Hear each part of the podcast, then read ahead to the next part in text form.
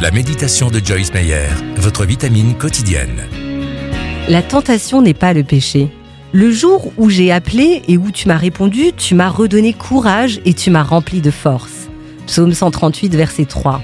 La tentation peut vous décourager et vous amener à penser ⁇ Je ne devrais pas avoir de problème avec ça ⁇ Mais Dieu m'a appris qu'être tenté, ce n'est pas péché. Nous péchons quand nous cédons à la tentation. La Bible affirme que nous connaîtrons des tentations. Elle ne dit pas malheur à celui qui est tenté, mais malheur à celui qui crée des occasions de tomber dans le péché. Voir Matthieu 18, verset 7.